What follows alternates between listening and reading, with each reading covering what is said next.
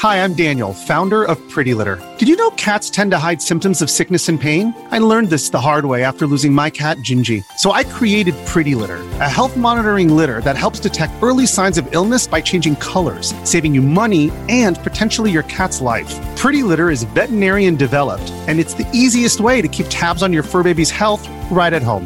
Go to prettylitter.com and use code SPOTIFY for 20% off your first order and a free cat toy. Terms and conditions apply. See site for details. O sol iluminava os becos escuros e as ruas populosas de Chicago no dia 10 de dezembro de 1945. Era apenas mais um dia em uma das maiores cidades dos Estados Unidos. A cidade por si só já era exuberante e os americanos que lá viviam traziam em suas caras estampadas o sonho americano arruinado pela guerra. Nessa mesma cidade morava a já adulta Frances Brown, de 33 anos uma mulher que havia presenciado a Segunda Guerra Mundial e estava lá quando ocorreu a rendição do Japão em agosto de 1945. Era um bom momento para os americanos voltarem a acreditar no bom e velho sonho de todo patriota.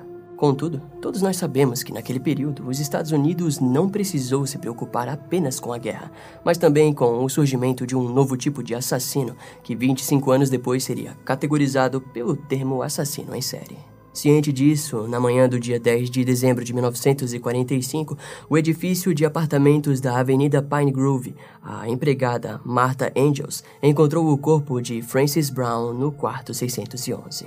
Enquanto os flashes capturavam a degradação pela qual Francis foi obrigada a passar, os investigadores também olhavam fixamente para a parede da sala de estar. O assassino havia deixado uma mensagem feita com o batom no qual a sua condição mental estava nitidamente exposta. A mensagem dizia: Pelos céus, pegue-me antes que eu mate mais. Eu não consigo me controlar. Aquela cena do crime e o reflexo da mente do criminoso remetiam os investigadores a um outro crime cometido em junho daquele ano. Os oficiais presentes se viam novamente frente a um possível assassino sem controle, e o tempo não estava a favor deles. Naquele instante, uma caça se iniciava. Hoje, nós iremos contar a história sobre o assassino que ficou conhecido como o assassino do batom.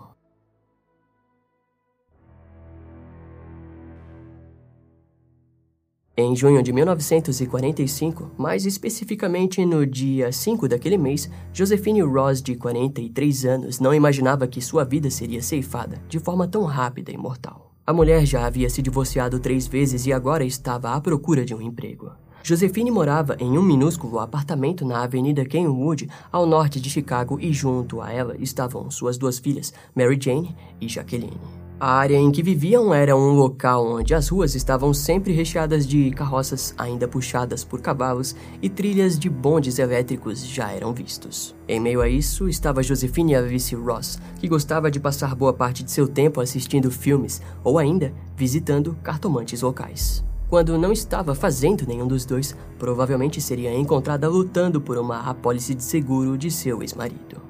Era uma época difícil, mas Josefine não podia parar de sonhar em algum dia abrir o seu próprio restaurante, mas o dinheiro nunca parecia sobrar ou entrar. Na manhã do dia 5 de junho de 1945, a mulher conversou com sua filha Jaqueline antes dela ir trabalhar e depois fez companhia para a sua outra filha enquanto bebiam café. Após Mary ir trabalhar, Josephine voltou para a cama para dormir mais um pouco. Quando Jaqueline chegou em casa, à uma e meia da tarde, ela se deparou com um apartamento todo bagunçado. Havia gavetas e cadeiras fora do lugar, além de folhas de jornal espalhadas por todo o chão. A garota correu até o quarto de sua mãe e lá presenciou uma visão terrível. Josefine estava jogada na cama e as marcas de facadas eram nítidas o bastante, até mesmo de longe. A cabeça da mulher estava enrolada em um vestido e havia sangue por todos os lados. O restante de suas roupas foi encontrado jogados dentro do banheiro. A polícia logo suspeitou do noivo da mulher, Oscar Nodmark, mas ele tinha um álibi concreto para aquela noite. O zelador Elmer Nelson descreveu um homem moreno com cabelos escuros, suéter branco e calças escuras. Segundo Elmer, ele havia visto o homem desconhecido vagando pelos corredores dos apartamentos. Foram quase três meses até o capitão da polícia de Chicago, Frank Reynolds, anunciar que o departamento não tinha até aquela altura nenhuma prova, suspeito ou motivo para o crime. Seria questão de mais alguns meses até que o crime se perdesse entre os arquivos da polícia. Foi então que, no dia 10 de dezembro de 1945, assim como dito inicialmente, o ataque contra Francis Brown em seu apartamento na Avenida Pine Grove aconteceu. Na noite do crime, a colega de quarto de Francis, Viola Butler, havia deixado a mulher sozinha após ir passar a noite na casa de um amigo. Francis também havia saído naquele dia e, ao chegar no prédio por volta das nove e meia da noite, foi informada pela recepção de que um homem havia ido até o local mais cedo e perguntado sobre ela. Quando ele soube que Francis não estava, o desconhecido foi embora. Durante as investigações, o funcionário do saguão disse aos policiais que Francis parecia conhecer o homem. Após subir para o apartamento, Francis ligou para sua mãe e avisou que a visitaria no Natal. Depois arrumou seu guarda-roupa e tomou um banho para que pudesse finalmente dormir. Porém, alguém caminhava pelas ruas frias daquela noite e, de alguma forma, terminou dentro do apartamento de Francis Brown. Na manhã seguinte, o seu corpo foi encontrado pela empregada Martha Ingalls, que notou que o rádio do quarto estava muito alto, algo incomum para Francis Brown. Ao olhar pela fresta da porta trancada com uma tranca somente pela corrente, comum nos Estados Unidos, Marta viu um rastro de sangue que levava seus olhos até a porta do banheiro. Após entrar no quarto, ela se deparou com Francis esticada dentro do banheiro, com a cabeça enrolada em seu pijama e com uma faca enfiada no pescoço.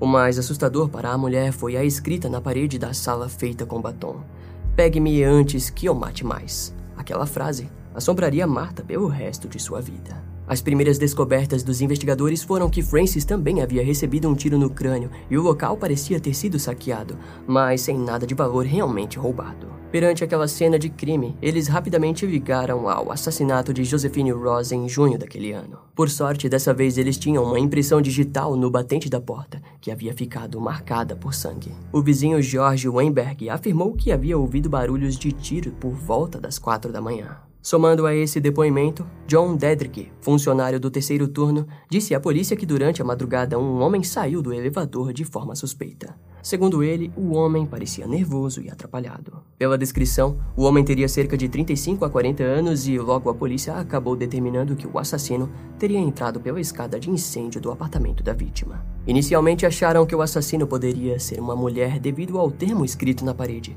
For Heavens, que significa pelos céus, e é algo mais usado por mulheres do que homens. Nos primeiros momentos da investigação, a polícia foi surpreendida quando o açougueiro local George Carbone confessou o crime, mas a história contada pelo homem mudava diversas vezes e a polícia acabou não levando a sério. Curiosamente, o açougueiro também estava sendo investigado por 13 assassinatos em Cleveland e Ohio, onde homens e mulheres haviam sido decapitados e desmembrados, mas nada o ligava diretamente aos crimes. Devido à falta de novas provas concretas, tudo o que sobrou para a cidade de Chicago foi comemorar o primeiro Natal em um novo tempo sem guerra. O departamento de polícia apenas não pôde prever que a próxima vítima do assassino seria ainda mais brutal e marcante. Dessa vez, o ataque ocorreria no distrito de Edgewater, no condado de Nova Jersey, onde vivia Jim e Ellen Degnan, um casal feliz e bem-sucedido que dividia uma mansão com suas outras duas filhas, Suzanne e Betty. Jim Degnan trabalhava no escritório de administração de preços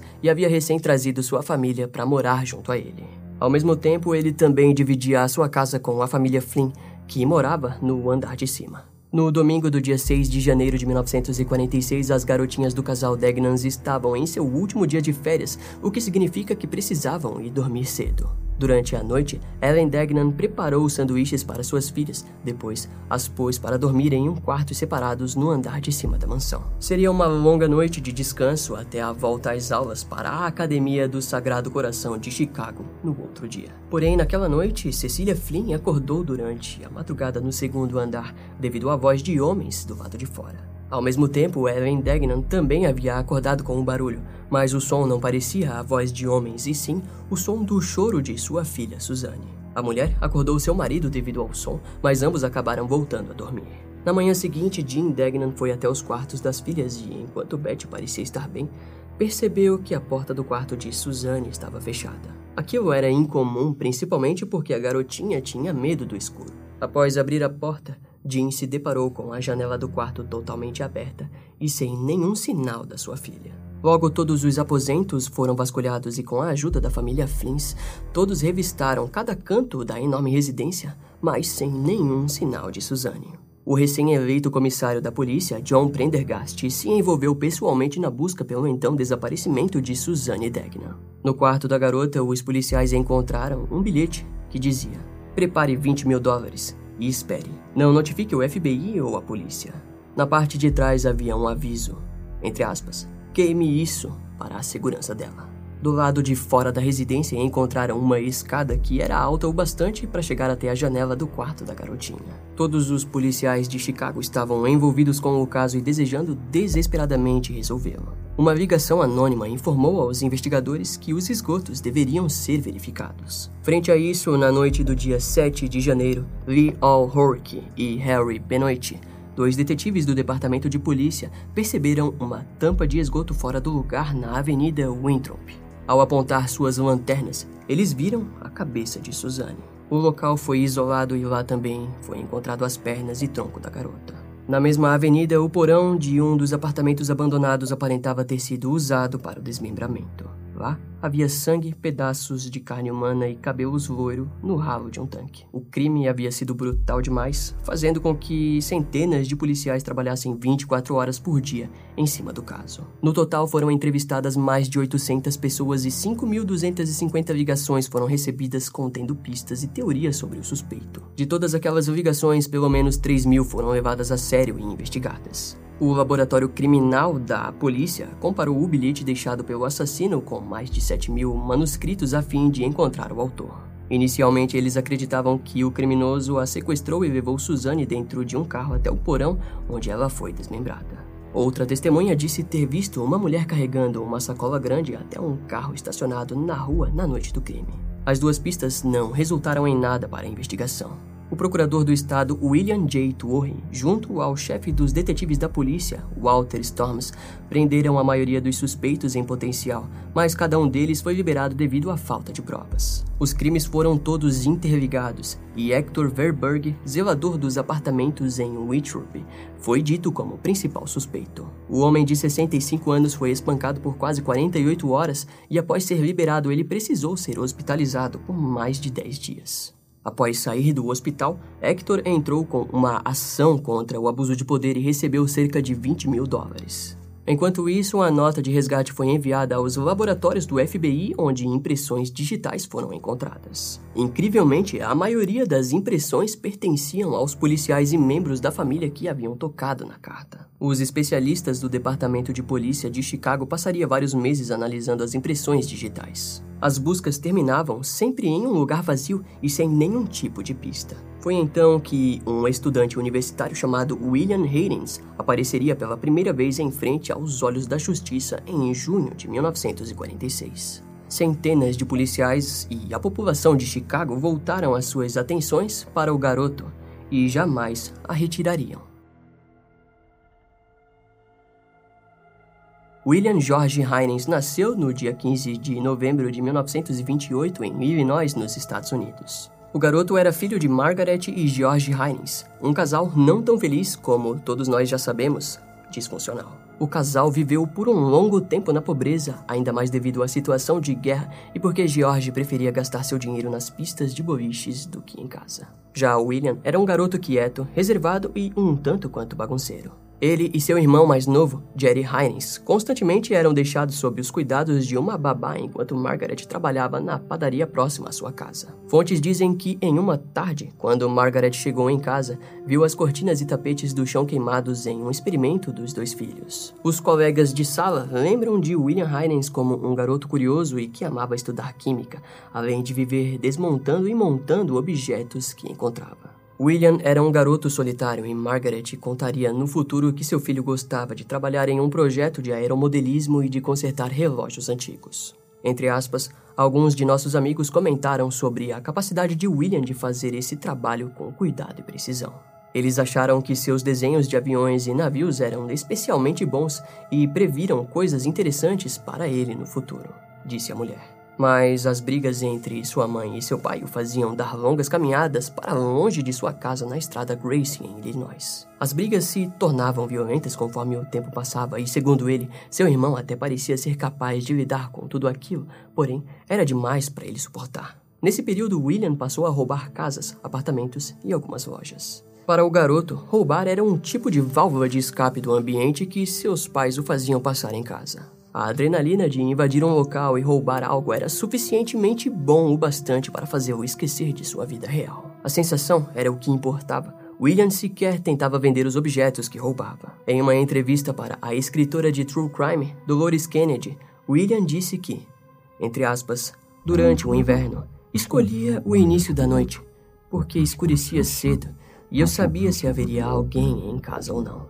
Muitas vezes, tocava a campainha da porta da frente e entrava pela porta dos fundos. O modus operandi de William era bem único em quesito criminal, muito mais focado na emoção de conquistar algo com o ato. Boa parte dos itens que roubou foram escondidos em um armazém não utilizado de um apartamento próximo de sua casa. Um lugar que em pouco tempo estava repleto de roupas femininas, tênis, rádios e armas. O criminoso adorava armas, pois o seu pai havia sido segurança e o ensinado a limpar e estudar toda a engenharia de uma arma. Aos 13 anos, ele foi parado em um parque por um policial que o achou suspeito. Junto ao William, o oficial descobriu uma pistola automática calibre .25 roubada. Ele foi levado para uma casa para pequenos delinquentes, onde ficou preso por volta de três semanas. Lá, ele admitiu cerca de 11 arrombamentos e por isso o juiz condenou o garoto para a Escola Católica Gibalt, em Terre Haute, Indiana. Em junho de 1941, ele foi liberado e voltou a roubar. Ao que parece, o ato era um tipo de obsessão para William. Pouco tempo depois, ele foi preso novamente no Rogers Park Hotel em Illinois. Junto a ele foi encontrado a chave de um outro hotel da região. E na delegacia, a polícia não pegou leve com o garoto. Durante o interrogatório, William foi espancado e, quando recebeu visita de sua mãe, ele disse a ela que havia sofrido o castigo que merecia. No fim, o juiz o condenou para que ele fosse enviado para a Academia de St. Bede, em Illinois. A academia possuía uma administração feita por monges, e lá, William provou ser um ótimo garoto. Suas notas na academia foram altas o bastante para que fosse sugerido que William fizesse um teste de admissão para a Universidade de Chicago. Ao fim de 1945, aos 17 anos, ele entrou para a universidade e a conquista fez com que tanto sua família quanto os restantes das pessoas que conheciam seu passado como ladrão ficassem alegres e esperançosos para o futuro do garoto. Enquanto William esteve em St. Bede, seus pais alugaram uma casa grande no subúrbio de Lincolnwood. Sua mãe, Margaret Hines, acreditava que aquela nova residência em um espaço grande como aquele poderia fazer o William se tornar mais criativo. Contudo, não demorou muito mais tempo para que o garoto percebesse que não se contentava apenas em vagar por um terreno limitado. Os grandes anseios de William eram os de caminhar pelas ruas noturnas da cidade. A liberdade para William era vagar por onde quisesse e pegar o que ele achasse que lhe era de direito. De qualquer forma, estar em casa, em boa parte do tempo, também lhe servia como um impulso para retornar às suas atividades criminosas. Afinal, não importava para onde os pais de William se mudavam, o relacionamento era o mesmo. Mesmo que Margaret tentasse ajudar o seu filho, William já estava encaminhado por estradas muito mais obscuras do que aparentavam ser, até mesmo para ele.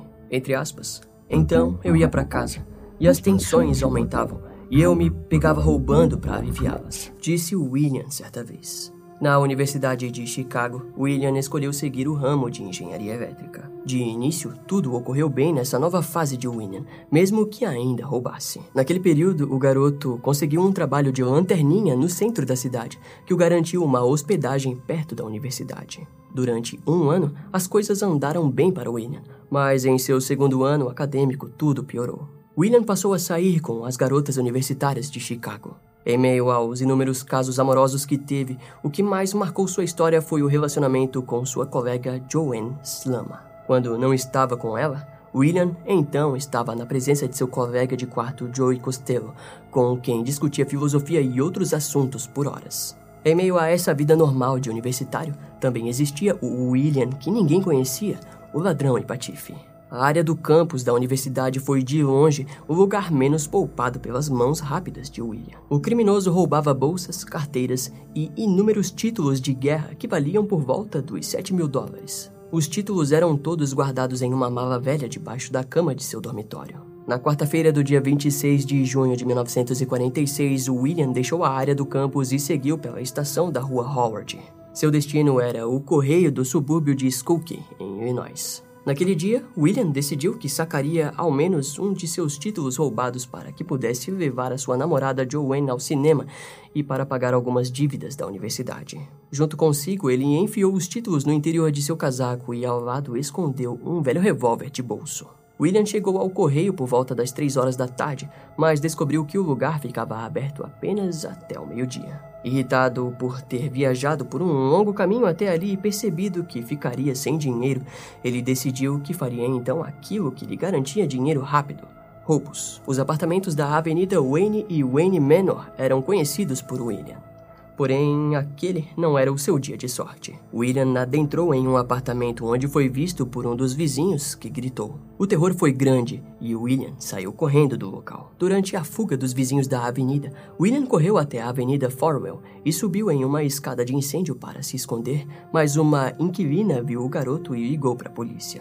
William, porém, não percebeu isso e apenas se tocou quando os oficiais Tiffin Constant e William Owens se aproximaram do local. William até tentou correr, mas logo foi cercado, e para ele apenas restou sacar o seu revólver velho. Enquanto isso, o outro patrulheiro de folga, Abner Cunningham, testemunhou a confusão e se juntou aos oficiais. Abner se aproximou e acertou a cabeça de William com três vasos de barro. Aquilo foi o bastante para deixá-lo inconsciente rapidamente. Ao acordar, as primeiras palavras que ouviu foram, entre aspas, Heinens, suspeito criança, O ladrão se encontrava com sua cabeça enfaixada no hospital da prisão do condado de Cook. Logo, William percebeu que parecia estar sendo acusado de outros crimes e a polícia pouco se importou com a situação do garoto. Ao mesmo tempo que o enchiam de perguntas, também o culpavam pelo crime contra uma garota chamada Suzanne Degnan.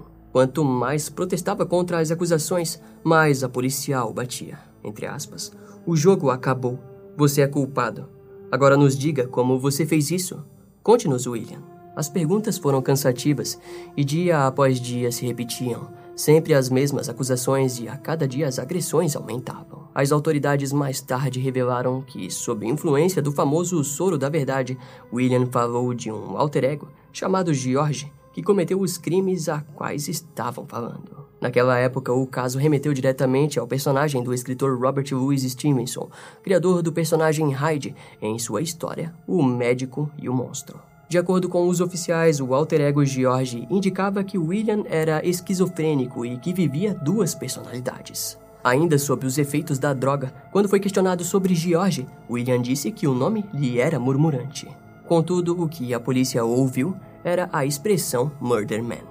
Aquilo era exatamente o tipo de loucura que eles precisavam para perceber que o garoto William não era somente especialista em invadir apartamentos e casas. Para os policiais, ele também poderia ter habilidades para fazer aquilo com Suzanne Degnan, ao mesmo tempo que poderia ter feito no caso de Josephine Ross e Francis Brown, vítimas de sua instabilidade mental. O especialista da polícia em impressões digitais, o sargento Thomas Laffey, comparou as impressões digitais de William com as encontradas nas cenas dos crimes, indicando que os padrões encontrados na casa de Francis Brown eram compatíveis com as de William Hines. Apesar disso, enquanto tudo aquilo acontecia, sua família e vários cidadãos de Illinois não pareciam acreditar muito em seu envolvimento com os crimes. Em seu quinto dia, William foi posto em posição fetal para que uma punição lombar acontecesse. Normalmente, o processo ocorre sem anestesia para que não haja danos cerebrais nos pacientes, mas no caso de William, em menos de 15 minutos, ele já foi jogado em uma van da polícia. Entre aspas, a viagem até o escritório de detetives foi um verdadeiro inferno pois a van da polícia percorreu uma rua com uma linha de ponte. Os trilhos estavam alinhados com paralelepípedos e cada solavanco no meu corpo desencadeava uma nova onda de dor, disse William. No escritório da polícia, William foi submetido a um teste usando a técnica de RAID, onde os resultados foram inconclusivos. A técnica consistia em um processo onde o investigador aponta ao suspeito que os resultados da investigação indicam que o acusado realmente cometeu o crime.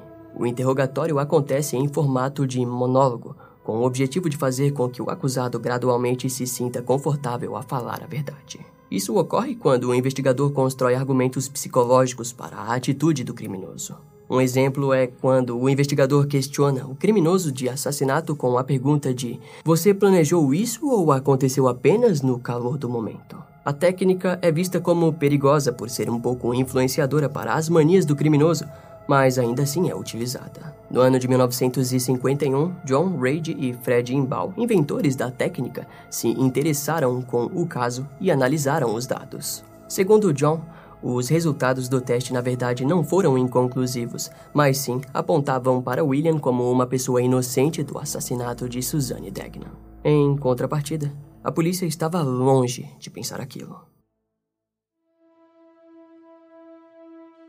Em meio a todos os oficiais que trataram William com desprezo, estava Michael Ahern. Ele foi basicamente o único que mostrou alguma gentileza. William disse para Michael que ele falaria mais sobre o seu alter ego George. O oficial seguiu o pedido do suspeito e trouxe um procurador do estado e uma estenógrafa. Diante os dois, William admitiu que George estava dizendo que era o responsável pelos crimes que estavam sendo atribuídos a William Hines. Michael, diante aquilo, permaneceu cético, no fundo, ele sabia que aquele teatro era apenas uma tentativa de William navegar insanidade diante do tribunal. Contudo, todo aquele show vazou para a imprensa novamente. O conceito de Jekyll Hyde rendeu manchetes, junto à melancolia pelo terrível crime pelo qual Suzanne Decknan foi submetida. Após o teatro, o escritório do procurador do estado construiu um caso contra William Hines. Em defesa, o suspeito tinha consigo os advogados e irmãos John e Malachi Cogan. Os dois eram conhecidos por serem os advogados mais inteligentes de Chicago. Unido a essa dupla de peso estava o advogado Roland Tully,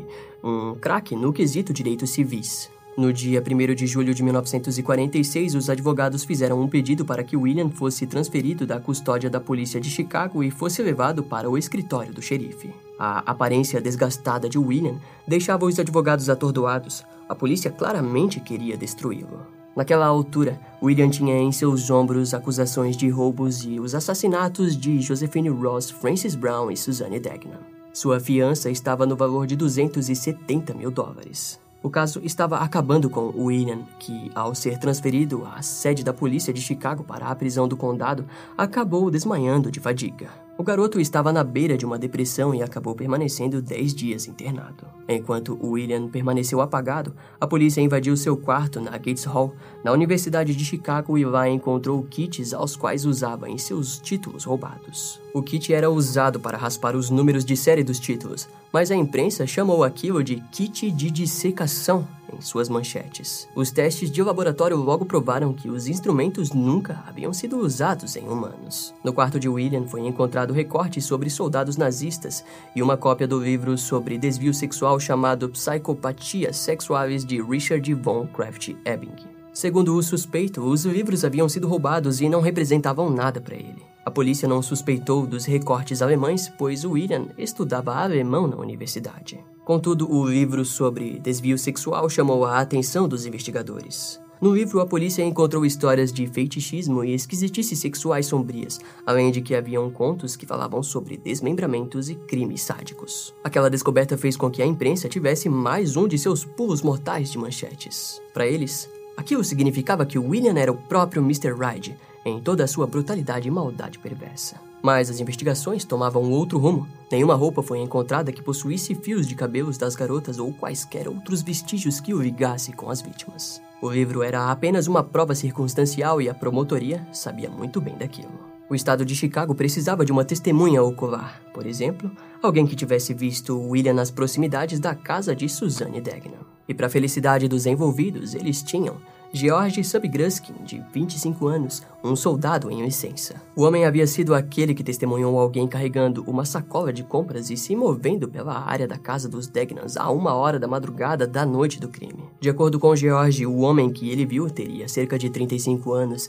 vestia um chapéu de feltro de cor clara e um sobretudo escuro. Devido à escuridão da rua, ele não pôde dar uma descrição facial do suspeito. No dia 11 de julho de 1946, foi mostrado a George uma foto de William Hines, no qual ele não conseguiu identificar como sendo o homem que viu naquela noite. Contudo, após cinco dias em uma audiência criminal, George apontou o dedo para William e disse: Esse é o homem que eu vi.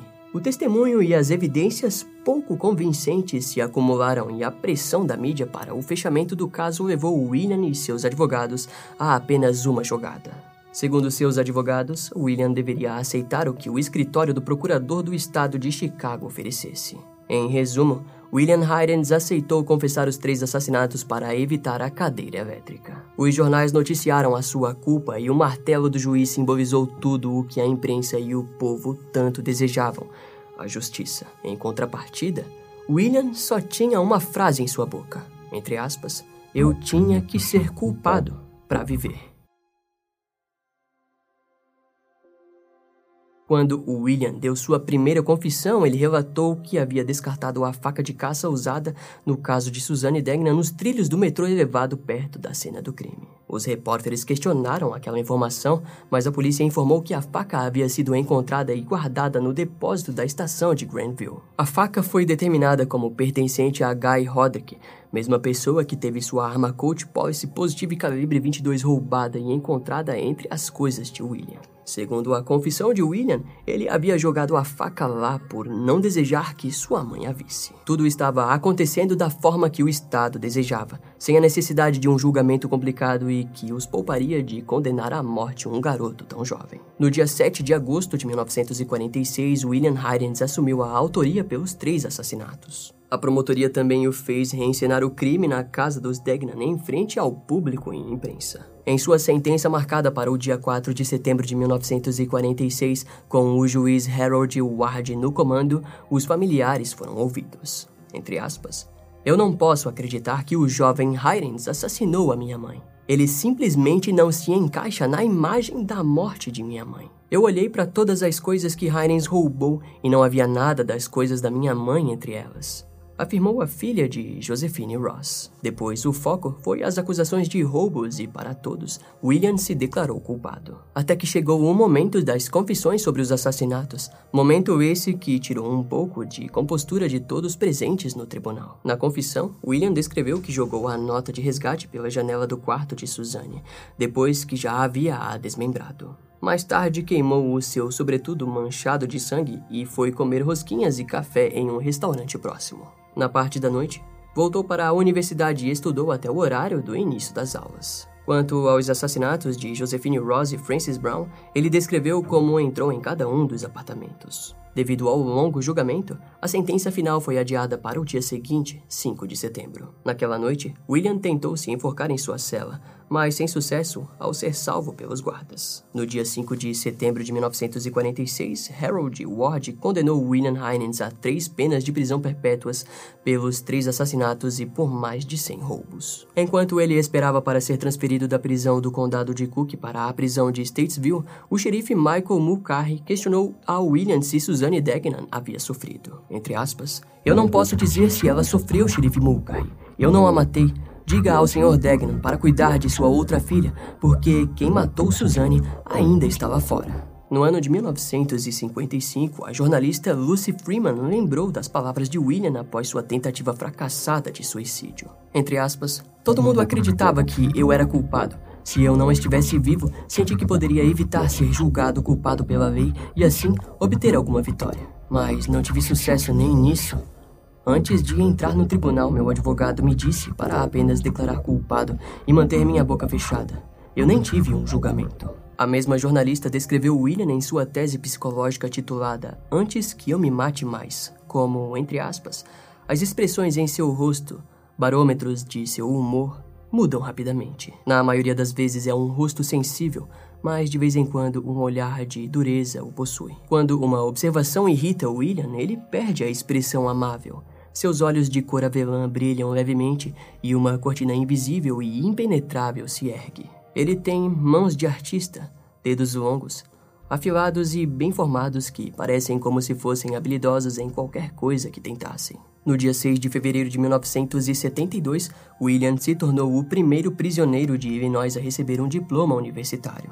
Naquela altura, ele já havia feito diversos cursos oferecidos pelos professores que o visitavam e através de cursos de televisão. William acumulou cerca de 197 horas de créditos necessários para obter um diploma de bacharel em artes e até o fim de sua vida, ajudou no desenvolvimento de programas educacionais dentro da prisão. No ano de 1996, o programa Primetime Live da ABC News, apresentado por Sam Donaldson, entrevistou várias pessoas e, entre elas, David Grimes, analista de caligrafia do FBI. Segundo David, Ao estudar a nota de resgate e a mensagem escrita com batom na parede, letra por letra, não havia nenhuma correspondência. Com base no material que possuía, ele concluiu que William não havia escrito nenhuma das mensagens. No ano de 2003, o ex-policial de Los Angeles, Steve Hoddle, investigou os crimes de William e o conheceu na prisão. Steven não se convenceu da culpa de William nos crimes do assassino do batom. Entre aspas,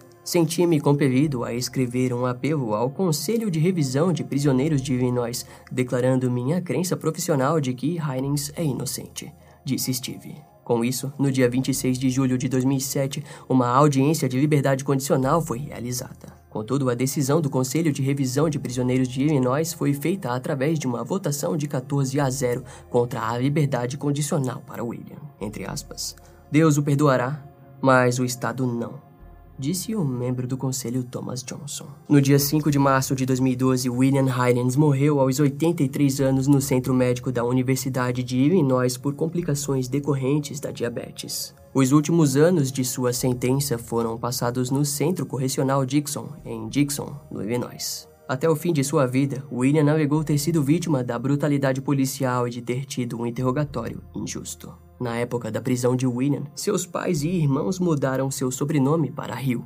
Pouco tempo depois, os seus pais acabaram se divorciando. Não foi um final agradável para nenhum dos envolvidos. O caso de William Hydens é curioso, porque em nenhum momento ele se defendeu de forma concreta. O seu apelo pela insanidade foi, no mínimo, teatral. Outro ponto é de que o local onde Suzanne foi desmembrada era um apartamento abandonado escolhido a dedo pelo criminoso, ou seja, um lugar onde ele se sentia confortável para atuar. Essa informação nos remete às vezes em que William escondia suas coisas em armazéns de apartamentos abandonados, o que nos faz pensar em um padrão de comportamento acusatório mais, sem dúvida, circunstancial. Ao fim, de qualquer forma, as suas impressões digitais foram encontradas na cena do crime de Francis Brown, e só nos resta acreditar que William Hines não foi uma vítima da justiça, mas que pagou sim pelos seus crimes. Esse caso vai ficando por aqui. Eu espero que você tenha gostado. Não esquece de me seguir nas outras redes sociais. Meu Instagram é brian.m, com dois M's, E-M-M-E. E não deixe de conhecer o meu canal no YouTube com os episódios mais recentes que irão demorar um pouco mais para vir aqui pro podcast. Eu vou ficando por aqui, até a próxima e tchau.